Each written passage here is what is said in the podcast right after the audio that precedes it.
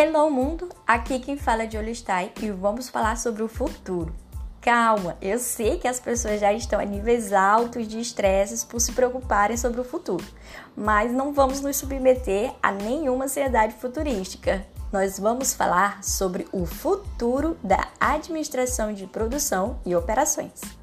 E de certa forma, a palavra futuro é só uma forma de dizer, porque a gente também vai dar uma volta lá no passado. E para começar a nossa caminhada, eu quero te fazer uma pergunta.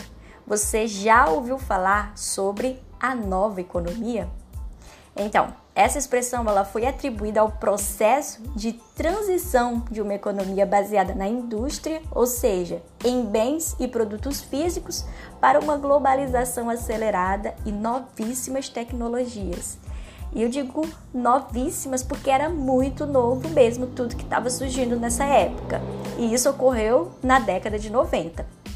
Mas vamos à pergunta que não quer calar, né? O que a nova economia difere da economia velha?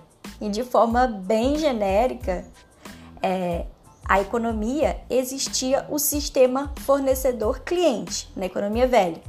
E o relacionamento para o comércio se limitava a esse. E é como se o fornecedor não quisesse fazer novos amigos na hora do recreio. Brincadeiras à parte, gente.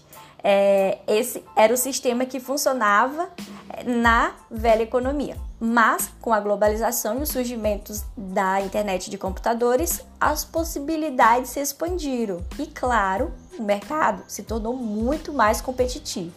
Dessa forma surge a nova economia, o relacionamento agora está além de fornecedor-cliente, porque as empresas se preocupam com operações internas e também externas, que resumidamente vai desde a aquisição da matéria-prima até o consumidor final, também conhecido aí nesse sistema como cadeia de suprimentos.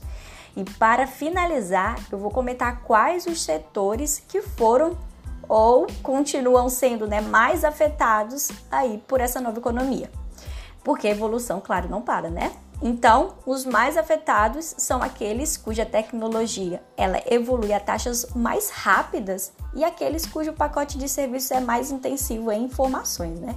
Um exemplo de mais afetado é a indústria do entretenimento, como por exemplo aí, filmes, softwares, videogames, e aqueles que são menos afetados é a indústria da base, como o aço e o alumínio.